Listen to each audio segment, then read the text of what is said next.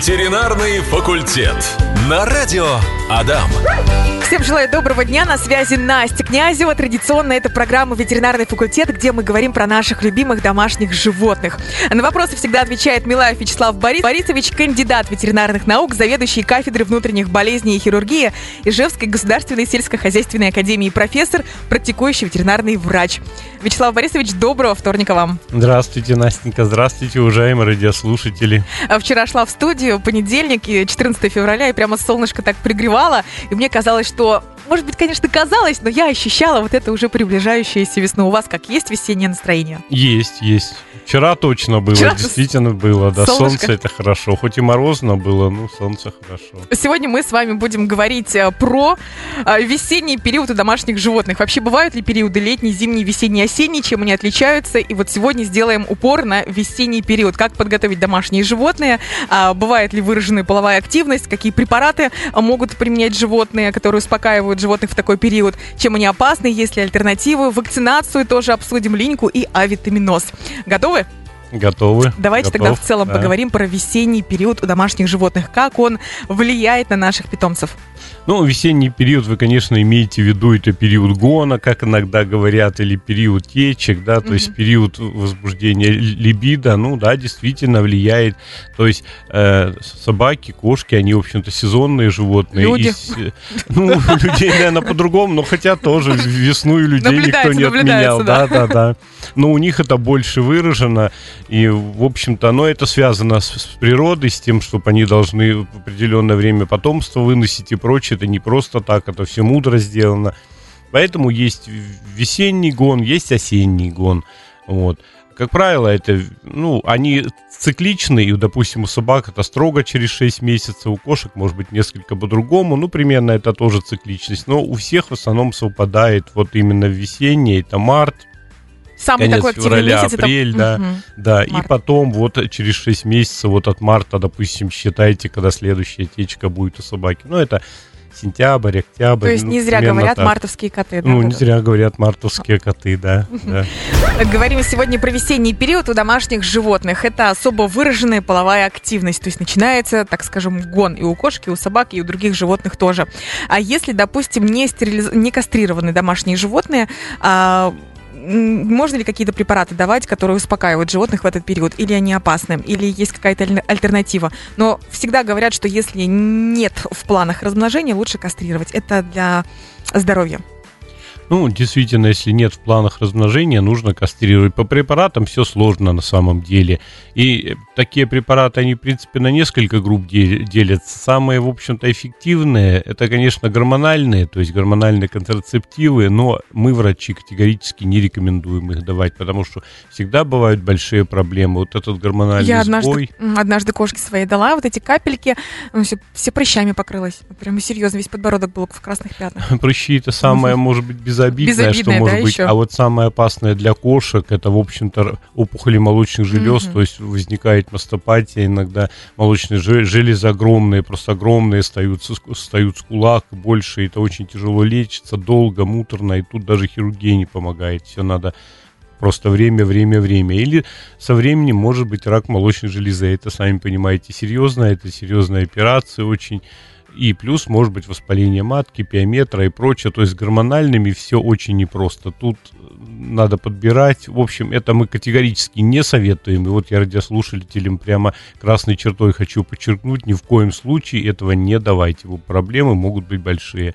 Ну а вторая группа это успокаивающие. Вот тут как бы много всего. Есть код Баюн там и прочее, там антистрессы. Но это все малоэффективно. Есть более эффективные препараты, конечно, уже чисто фармакологические, специальные, типа габапетина. Я много о нем говорил. Вот они поэффективнее, но не факт, что они помогут. Они, в принципе, чуть-чуть успокаивают животное, снимают напряженность общую.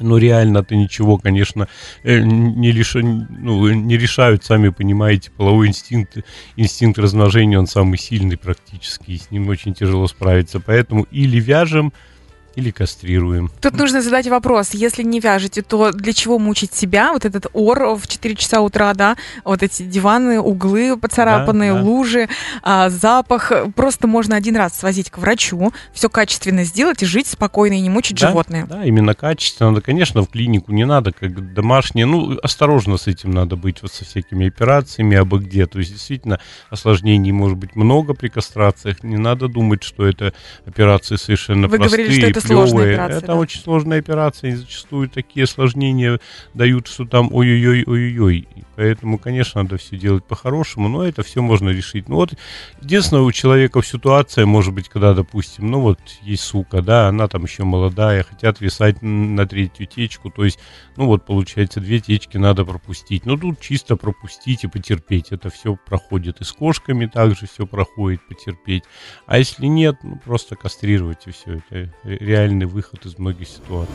Вячеслав Борисович, немного отвлечемся от нашей темы, потому что присылает народ вопросы. Давайте отвечать. Давайте. Британ, 10 лет, глазки текут, месяца два. Роман позвонил нам за кадром, рассказал свою ситуацию, что можем посоветовать.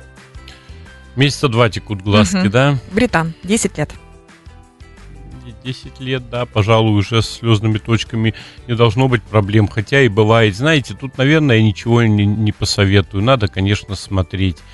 Ну, вот что они текут. Ну, попробуйте самое простое, спитый чай поз- позакапывать несколько раз. Ну, вторично заварку заварите, позакапывать. Иногда это помогает. Обычный черный чай. Ну, черный чай вторично заваривается, да, и вот здесь несколько дней. Если это не пройдет, ну, надо, конечно, показывать. Тут а вот, если ромашка или какие-то капельки? да вот чай лучше всего. Он и вяжущий чуть-чуть, и обволакивающий капельки. Но вот от чего я посоветую капли? От аллергии это одно, а конъюнктивит бактериальный это другое. Может быть, там еще какие-то варианты. А может, слезные точки действительно не работают. Доктор проверяет. То есть я, допустим, делаю тест и проверяю и проходимость слезных точек. А как я скажу вот сейчас вот э, Поэтому чай попробовать. Он всегда такой вариант без... И у людей, и у И у животных. людей, и у животных, да, всегда такой вариант нормальный. Он точно не принесет вреда никакого. Если не поможет, то тогда к врачу. Тогда к врачу. А, Следующий вопрос. У кота начали выпадывать усы. Ему 4 года. А, Беспородный. Раньше такого не было. Признак ли это какого-то заболевания и надо ли обращаться в, в больницу? Иногда признак заболевания, да, всякое может быть грибковое, и клещ может быть, может быть аллергии какие-то, если это расчес, может быть это нехватка витаминов, скажем, то есть еще надо понять, чем кормят, если обычная пища, тут витамины нужны, если хорошая корма, ну, скорее всего, тут все должно быть сбалансировано. Ну, бывает, выпадают усы, они потом восстанавливаются, и такое бывает, чисто вот какая-то смена вибрис вот этих, ну, в основном-то тут, тут как-то надо смотреть тоже. Лисана прислала нам сюжет для мексиканского сериала. Давайте послушаем. Здравствуйте, у нас кот кастрат, кошка тоже кастрирована. Что происходит с ними, периодически не понимаем. Кот преследует кошку, пристраивается, покусывает. Ну, в общем, все, что делает нормальный кот. Кошка тоже не особо против, пока кот не начинает психовать. Тогда она вот пугается и убегает. Что происходит? Ну, такое бывает. Во-первых, смотря когда кастрировали. Если кота кастрировали довольно поздно, инстинкты точно останутся. Э, А бывает все равно, просто это даже переходит в план игры какой-то и прочее. Так часто бывает, когда животные живут вместе, вот кошка с котом. Да, Говорят, у собак так показывают э, доминацию, то есть кто главнее. А, Ну, и у кошек может показывать доминантное поведение, но оно несколько другое, конечно. Ну, м- может быть, вот и так проявляться. Зачастую это просто вот такие вот как бы игры, то есть они остаются все равно где-то на подсознательном уровне. Если они точно кастрированы, если там точно у ко- кот не крипторг был и не удалили одно яичко, так бывает. Люди говорят кастрированные, потом выясняешь, кот был крипторг, одно яичко убрали, одно оставили. Вот у него, естественно, все эти фун э, сохранятся функции, гормональный фон, но тут надо обязательно переоперировать. Если уверены, что было два и убрали, ну, значит, это ну, Просто пови- игры. поведенческое, и да, и оставьте их в покое. Оставьте в покое. А, берите пример. Ветеринарный факультет. Вячеслав Борисович, как быстро помочь э, своему домашнему животному, своему питомцу быстро встроиться в этот весенний период, пережить его хорошо, э, справиться с линькой, с витаминозом, вот чтобы все максимально хорошо прошло, чтобы шерсти меньше было дома, или это бесполезно? Ну, чтобы было шерсти меньше, мы уже говорили, надо вычесывать. Это единственный, по сути, радикальный способ вычесывать. Или вот туда-сюда будет потеплее весна. Да и сейчас уже, в принципе, можно сделать иногда просто кошку, скажем, э, наголо постричь. Это реальная проблема, спасающая от, от шерсти. Потом она отрастет, тут ничего плохого нет шикарно отрастают, особенно если кошки лохматые, много колтунов, это вообще спасение. То есть, То есть потом можно прям побрить шерсть кошку? ровная, постричь машинками, да, все, все мы стрижем, как бы делается подо льва это, и все замечательно. Я своих кошек всегда стриг, помню. Это не потом... только у породистых кошек, это у любых? Ну, у меня персидская была, помню, Невская, маскарадная, я их стриг и стриг, они обе лохматые были, по большому счету можно у любых. Но вот краткошерстные меньше, конечно, это делают, а вот которые действительно пушистые, сибирские, там ангоры, у них, с ними все замечательно получается. Или вычесывать, я ведь много говорил, фурминаторы есть хорошие средства, они очень хорошо вычесывают. А так, а витаминозы, они, в принципе, не будут, если сухими кормами кормить. Такого не бывает. Мы особо никогда ничего весной-то и не рекомендуем. Но если обычная пища, ну, обычные витамины, какие-то комплексные поливитамины для кошек, для собак, ну, для определенной возрастной группы, вот, в общем-то, и все, с чем надо справляться. А когда кошку стрижешь, э, бреешь и так далее, э, не замерзает она?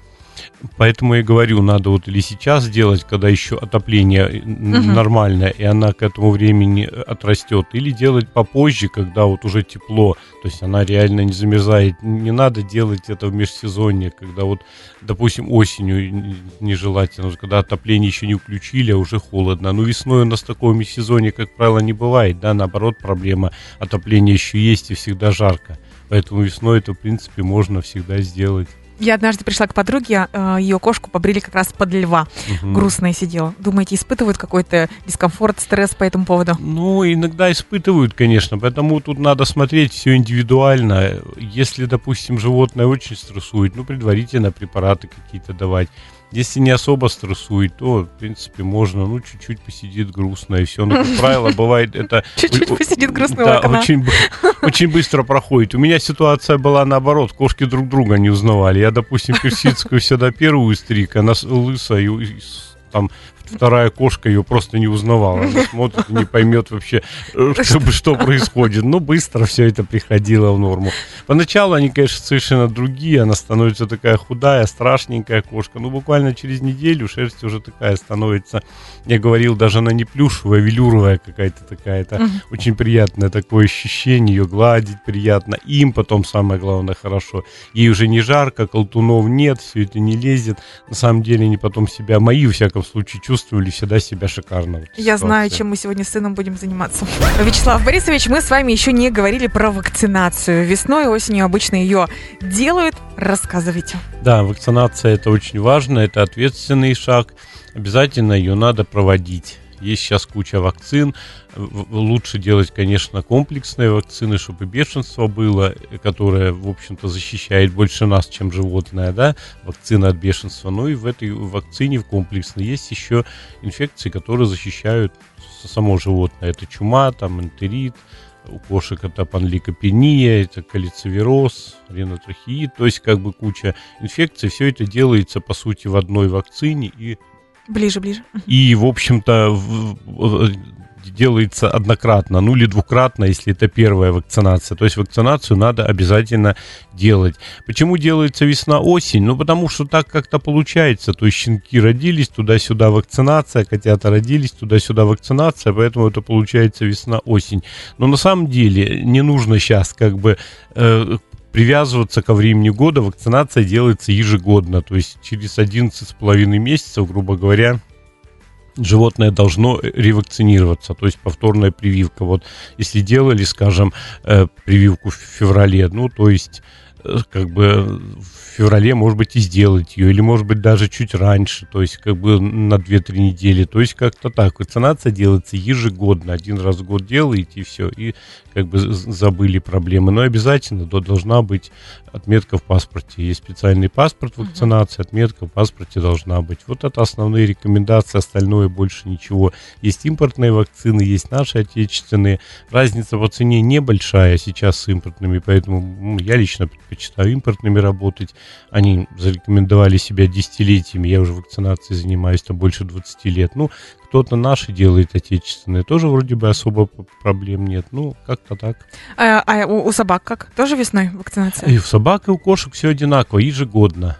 Просто получается весной, конечно, пики больше, потому что... Ну, если вот делаем говорю, прививку, после прививки сколько животное дома находится или сразу можно если, прогулку? Если ревакцинация ежегодная, угу. вообще ничего. Сделали прививку, как угу. правило, переносимость хорошая, они не болеют. Крайне редкие случаи бывают каких-то отеков, там, почесываний, еще чего-то. То есть крайне-крайне редко. То есть привили и дальше гуляете. Если это молодое животное, щенок, там все, или, или котенок, там все по-другому, конечно. Животное считается является привитым через две недели после второй дозы прививки. Но это врач все говорит, конечно. Угу. То есть делается первое, никуда не ходим, не гуляем, сидим дома по возможности, а никаких контактов. Без прививки высокий риск заразиться чем-то? Да, да, кошки болеют. В общем-то, много инфекций было, очень много, пока мы вот не вакцинировали. Сейчас культура вакцинации кошек тоже у нас довольно высока, и болеть меньше стали. Раньше болели очень много и тяжело. Это глаза выпадают, это куча проблем, это летальные исходы. То есть все прямо на газонах можно подхватить? Да? Э, можно подхватить даже в, в, дома в квартире, потому что с газона, с подъезда вы на ногах принесете на вирус, животное понюхает, вот вам, пожалуйста. Потому что часто задают вопросы люди, а откуда она у нас котенок там никуда не выходит из дома, никогда не выходил. Ну, как бы сами принесете, в, в этом проблем больших нет. Поэтому на газоне, где угодно, и, и даже, в принципе, не газон, а самое опасное это лес. Угу. Зачастую люди думают, о, вот мы вывезем за город, на, на, на природу, воздух. и там погуляем. Там типа ничего не будет, там собак нет. Но не надо забывать, там есть лисы. Угу. А лисы это, а лис у нас очень много сейчас, а лисы, они переносчики. Бешенство. И бешенство. Но бешенство это долж, лисица укусить должна. Это маловероятно. А вот чума, это природная очаговая инфекция. Лисы-переносчики, они переболевают. То есть какая-то популяция лисят гибнет, какие-то выживают. Они приобретают пожизненный иммунитет. Но в течение длительного времени, около года, может быть, выделяют с мочой, с калом. Угу. Вирус чумы, если вот э, как бы щеночек погуляет где-то по травке в лесу, может заболеть, им будет летальный исход. Сейчас этого меньше, потому что вакцинировать хорошо стали. Ну, вообще это очень тяжелые инфекции. Угу. Не дай бог. Если моей кошке, например, 7 лет, и мы вакцинировали ее только один раз э, в детстве, то сейчас что? Есть ну, вообще она смысл? считается непривитая. То есть есть смысл, нужно, перед тем, ну, как идее, идти на дачу. Да. По угу. идее, надо перепривиться, да. Вам большое спасибо. На вопросы, как всегда, отвечает Милаев Вячеслав Борисович, кандидат ветеринарных наук, заведующий кафедрой внутренних болезней и хирургии Ижевской государственной сельскохозяйственной академии, профессор, практикующий ветеринарный врач. Вячеслав Борисович, как всегда, вам большое спасибо за все ваши ответы. До новых встреч. Всего доброго, удачи и здоровья здоровья. Ветеринарный факультет. На радио Адам.